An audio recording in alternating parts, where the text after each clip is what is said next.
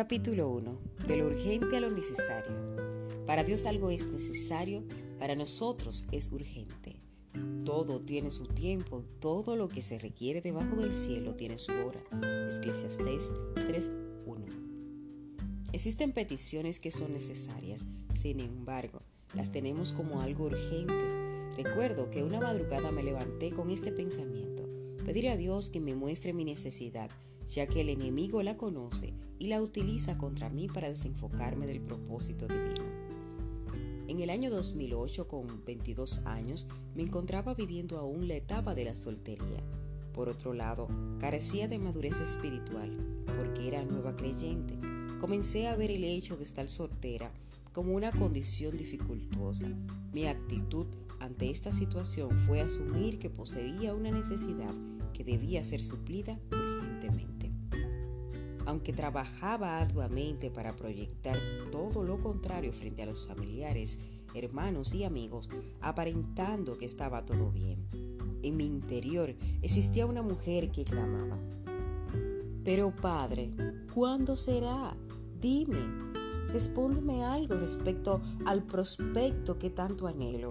En ese tiempo era difícil ser soltera cristiana me atrevo a decir que estar soltera ha sido difícil siempre por falta de información, creencias erróneas, presión social, entre otros. En este mismo sentido, si nos vamos a la edad antigua, sabemos que antes los padres eran los que elegían con quién las doncellas debían casarse. De momento, se entiende que el único objetivo de la soltería es y ha sido encontrar a alguien para casarse. Yo estaba entre esas filas. No había leído cuando el salmista nos exhorta a que nos deleitemos en el Señor para que Él conceda las peticiones de nuestro corazón. Eso está en Salmos 37.4. Como ignoraba ese versículo y muchas más exhortaciones de la palabra de Dios, deambulé bastante tiempo deleitándome en lo que ante mis ojos pensaba que era una urgencia. La ansiedad se apoderó de mí. Por nada estéis afanosos, si no sean conocidas vuestras peticiones delante de Dios de todo corazón y en oración y ruego, con acción de gracias, y la paz de Dios, que sobrepasa todo entendimiento, guardará vuestros corazones y vuestros pensamientos en Cristo Jesús. Filipenses 4, del 6 al 7. La desesperación es una sensación que llega a una persona provocando una fuerte ansiedad que afecta en todos los niveles. La definición de desesperación es pérdida total de la esperanza. Cuando alguien está en este estado, se come las uñas, se siente inquieta, incómoda, irritada, mirando para todos los lados. Los que nos rodean no tienen que ser muy observadores para darse cuenta de que algo nos sucede. Resulta terrible estar desesperado es un nivel de angustia fastidioso y poco sano en lo espiritual, emocional, sentimental y físico. Es propicio que hablemos un poco de la ansiedad. Según la Clínica de la Ansiedad, especialista en el tratamiento de la ansiedad en Madrid y Barcelona, encontraron lo siguiente. La ansiedad es básicamente un mecanismo defensivo, un sistema de alerta ante situaciones consideradas amenazantes. Es un mecanismo universal. Se da en todas las personas. Es normal, adaptativo, mejora el rendimiento y la capacidad de anticipación y respuesta. La función de la ansiedad es movilizar al organismo, mantenerlo alerta y dispuesto para intervenir frente a los riesgos y amenazas, de forma que no se produzca o minimicen tus consecuencias. La ansiedad pues nos empuja a tomar las medidas convenientes. Según el caso y la naturaleza del riesgo o de peligro, dicho peligro viene dado por la ah, obstaculización de cualquier proyecto o deseo importante para nosotros, o bien por la desgracia o degradación de estatus o los ya conseguidos. El ser humano desea lo que no tiene y quiere conservar lo que tiene. La ansiedad, pues, como mecanismo adaptativo es buena, funcional, normal y no representa problema alguno de salud. Sin embargo, en algunos casos, este mecanismo funciona de forma alterada, es decir, produce problemas de salud y en lugar de ayudarnos, nos incapacita. ¿Cuáles factores pueden influir en que un mecanismo normal, saludable, adaptativo, deje de serlo? Pueden ser factores eh, predisponentes, factores activadores de eh, descadenantes, factores de mantenimiento ligados a la gestión de la propia ansiedad, entre otros. Los problemas de ansiedad se producen normalmente por una combinación de algunos de estos factores durante un periodo de tiempo.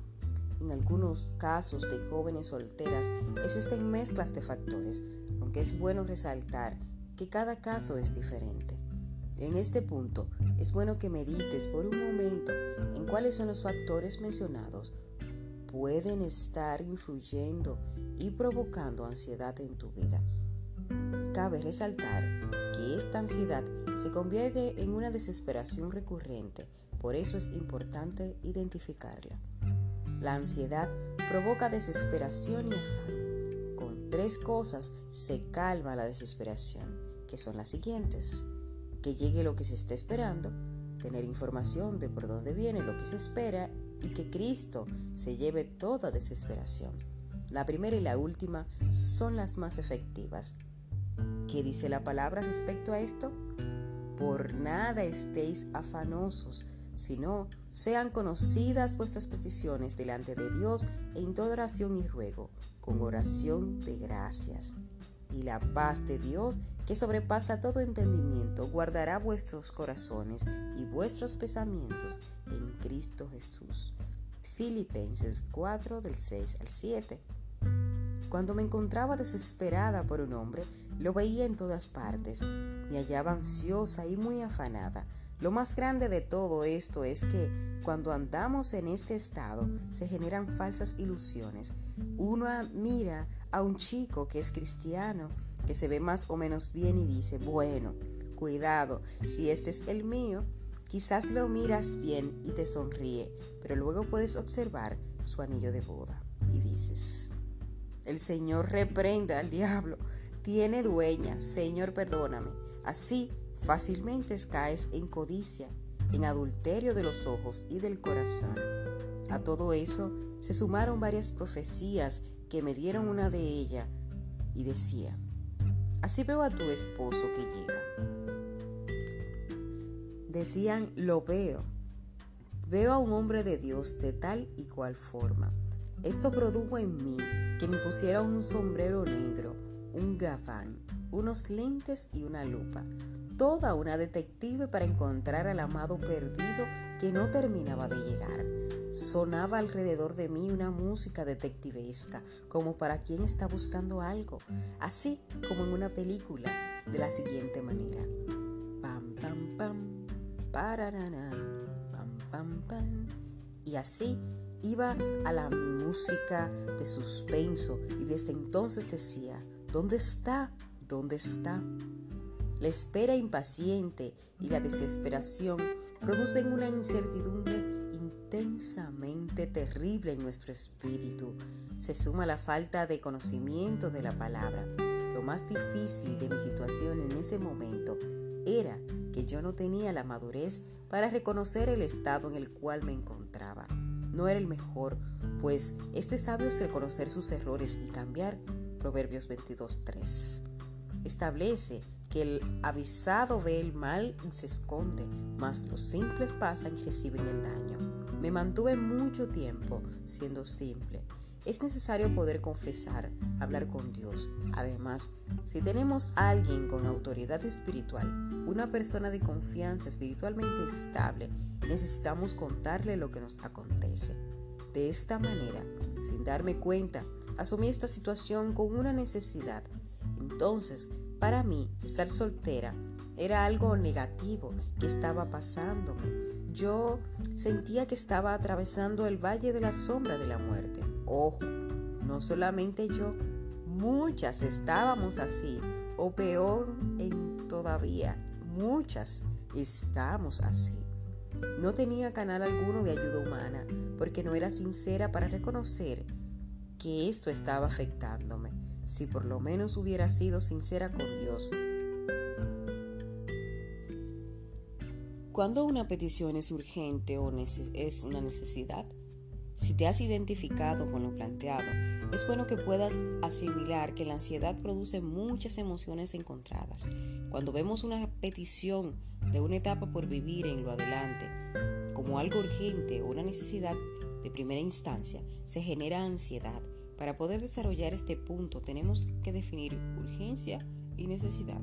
Una urgencia, del latín urgentia, hace referencia a la cualidad de urgente una urgencia es algo que debe resolverse de forma inmediata. Por ejemplo, por favor ayúdame, tengo una urgencia, mi hijo acaba de golpearse la cabeza contra el piso. Me gustaría darme eh, chalango contigo, pero tengo que llegar con urgencia a la oficina o mi jefe me despedirá. Debo ir al baño con urgencia o tendré un accidente. Una urgencia implica una situación que requiere de atención sin demoras. El concepto suele asociarse a los problemas de salud. Cuando una persona está en riesgo de muerte, se enfrenta a una urgencia. La distinción entre ambos casos es fácil de comprender. Una persona que es atropellada con un coche y sufre un trauma eh, de cráneo requiere de atención médica con urgencia. cada minuto que pasa sin atención incrementa el riesgo de muerte.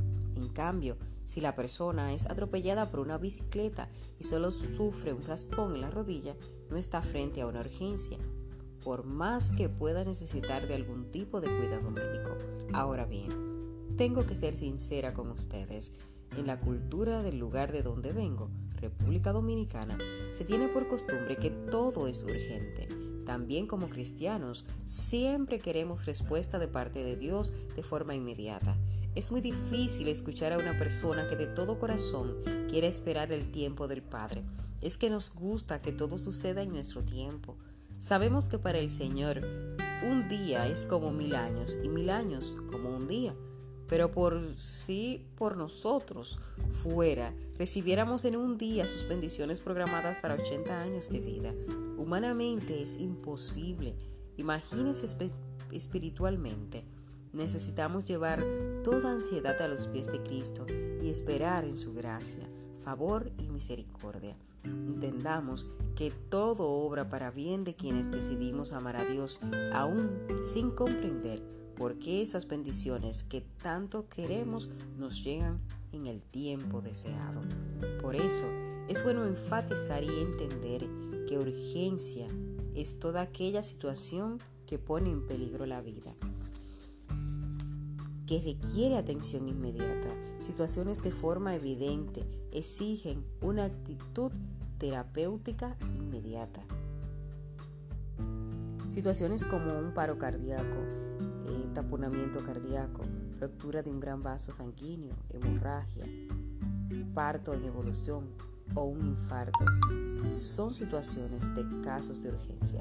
El resto puede esperar unos segundos o minutos. Cuando vemos algo como urgente, estamos desesperados, en desesperación y afán. Dios no obra. Hay que evaluar el costo de la desesperación pues las malas decisiones se toman bajo una presión de urgencia o afán. El sentido distorsionado de urgencia te lleva a hacer cosas antes de tiempo y fuera de los propósitos divinos. Otro ejemplo que vemos en el capítulo 5 del libro de Hechos de los Apóstoles. Hubo quienes vendieron la heredad, mintieron y murieron. El afán trae desesperación, desenfoque del propósito y muerte tanto espiritual como física. Al rey Saúl le costó su reinado. Tú, como joven soltera cristiana, es bueno que consideres que el propósito, costo de no esperar en Dios, es una pregunta difícil de contestar porque solamente Él conoce el costo de la desobediencia, de la desesperación. No obstante, sabemos que tenemos un Señor misericordioso quien tiene la disposición de guiarnos a toda verdad y con toda justicia. Para nuestro Padre es fácil porque es la verdad y es el único juez justo. ¿Un esposo es necesario? Sí. ¿Un esposo es necesario con carácter de urgencia? No. Entonces, ¿qué puedo hacer? Tal vez preguntas, disfruta tu etapa y espera a que se cumpla la voluntad de Dios en tu vida, el regalo más hermoso que puedes recibir. Por nada estéis afanosos, sino sean conocidas vuestras peticiones delante de Dios en toda oración y ruego, con acción de gracias. Y la paz de Dios, que sobrepasa todo entendimiento, guardará vuestros corazones y vuestros pensamientos en Cristo Jesús. Filipenses 4 del 6 al 7. No te impacientes a causa de los malignos, ni tengas envidias de lo que hacen inquietud. Confía en Jehová y haz el bien, y habitarás en la tierra, y te apacentarás de la verdad. Guarda silencio ante Jehová y espera en él. No te alteres con motivo del que prospere en su camino, por el nombre que hace maldades. Deleítate a sí mismo en Jehová, y él te concederá las peticiones de tu corazón. Exhibirá tu justicia como la luz y tu derecho como el mediodía. Salmos 37, 1, 3, 7, 4, 6. Pero cuando viene aquel Espíritu de verdad, Él os guiará a toda verdad, porque no hablará de sí mismo, sino que hablará todo lo que oyere, y os hará saber las cosas que han de venir. Juan 16, 13. Jesús dijo, Yo soy el camino y la verdad y la vida. Nadie viene al Padre sino por mí. Juan 14:6. Te invito a que medites acerca del capítulo 1. Espero que sea de provecho para ti. Recuerda buscar los textos bíblicos y meditar sobre ellos. Hasta la próxima.